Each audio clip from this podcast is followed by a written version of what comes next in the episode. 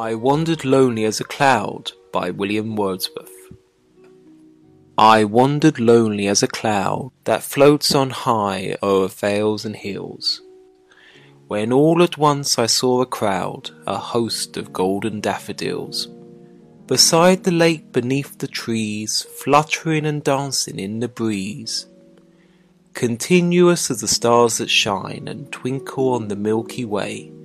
They stretched in a never ending line Along the margin of a bay. Ten thousand saw I at a glance, Tossing their heads in a sprightly dance. The waves beside them danced, but they Outdid the sparkling waves in glee. A poet could not but be gay In such a jocund company. I gazed and gazed, but little thought What wealth the show to me had brought. For oft when on my couch I lie, In vacant or in pensive mood, They flash upon that inward eye Which is the bliss of solitude; And then my heart with pleasure fills, And dances with the daffodils.